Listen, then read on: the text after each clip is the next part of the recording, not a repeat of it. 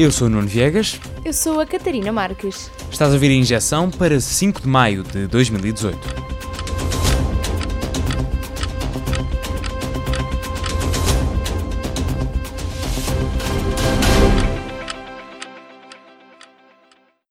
Esta é uma história comprida, mas vou simplificar ao máximo. Manuel Pinho foi ministro da Economia no governo de José Sócrates entre 2005 e 2009. Antes e depois trabalhou no Banco Espírito Santo. A notícia é esta: Enquanto era ministro, terá recebido pagamentos de 15 mil euros por mês numa conta offshore vindos de uma empresa do Grupo Espírito Santo. Só isto já seria um crime. Está a ser investigado e vem aí uma comissão parlamentar sobre o tema. Depois entram as acusações de corrupção. Manuel Pinho também terá feito um curso na Universidade de Colômbia às custas da EDP. E uma suspeita é de que pode ter favorecido a EDP no pagamento das chamadas rendas de eletricidade. É dinheiro pago pelo Estado às produtoras elétricas para compensar pela liberalização do mercado energético. Falamos de milhares de milhões de euros. E a comissão que vai investigar o caso de Manuel Pinho também quer saber se andamos a pagar a mais em rendas de eletricidade. Ora, depois disto tudo vir a público, uma série de figuras políticas comentaram o caso. O primeiro-ministro António Costa disse que, se fosse verdade, era uma desonra para a democracia. O presidente do PS, Carlos César, disse que até ficava enraivecido com pessoas que se aproveitavam do partido. E o porta-voz do Partido Socialista, João Galamba, ainda apontou a outro alvo. Qualquer socialista, quando vê uh, ex-dirigentes, uh, no caso um, um ex-primeiro-ministro que foi secretário-geral do PS, acusado de corrupção, branqueamento de capitais, etc., obviamente que é algo que envergonha qualquer socialista, um, eh, sobretudo se uh, as matérias pelas quais é acusado se vierem a confirmar falava de José Sócrates, ex-primeiro-ministro, acusado de corrupção e de muitos outros crimes na Operação Marquês. E José Sócrates ressentiu-se. O ex-primeiro-ministro deixou o Partido Socialista, pediu publicamente a desfiliação, falou numa injustiça, numa condenação sem julgamento em que o próprio partido se juntava à direita. Diz que sai para acabar com o embaraço mútuo, tudo como nota de rodapé num artigo de opinião em que defendia a honra de Manuel Pinho.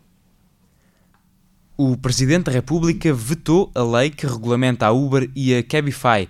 No final de março, o Parlamento tinha aprovado a lei reguladora da atividade das plataformas eletrónicas de transporte de passageiros em viaturas ligeiras descaracterizadas. O objetivo do Presidente da República é que o Parlamento encontre outra solução no que toca às tarifas e contribuições pagas pelas plataformas online. Marcelo Rebelo de Sousa pediu ao Parlamento uma nova apreciação da lei da Uber e da Cabify e uma modernização da lei para os táxis é preciso modernizar o sistema de dados da Proteção Civil. Vários documentos sobre o incêndio de Pedrógão Grande foram apagados ou destruídos. São revelações de uma auditoria interna da Proteção Civil.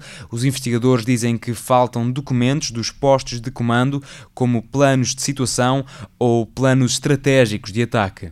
Os planos eram feitos em quadros brancos ou acrílicos apagados regularmente. Os suportes em papel eram destruídos. A conclusão geral é que falta investimento de tal forma que o trabalho é quase amador. O relatório diz que houve uma total desorganização no combate aos incêndios, no registro das atividades e também isso dificulta que se apontem responsabilidades criminais no caso. A organização separatista ETA foi oficialmente dissolvida. Foram mais de 50 anos a lutar pela independência do País Basco, em Espanha, desde a formação em 1959. Foi responsável por mais de 3 mil ataques terroristas e pela morte de 850 pessoas. Há um ano, a organização entregou as armas ao povo para dar a responsabilidade de desarmamento à sociedade civil. Esta semana, uma carta publicada no jornal El Diário pôs um ponto final na história da ETA. No Afeganistão não há paz. Duas explosões em Cabul mataram 26 pessoas e feriram 45. As explosões foram provocadas por bombistas suicidas do Daesh. Tudo aconteceu num bairro perto de um quartel da NATO, das instalações da televisão Al Jazeera e de várias embaixadas. Na província de Khost, um tiroteio contra uma caravana da NATO matou 11 crianças, 16 pessoas ficaram feridas. O ator Bill Cosby e o realizador Roman Polanski foram expulsos da Academia de Oscars.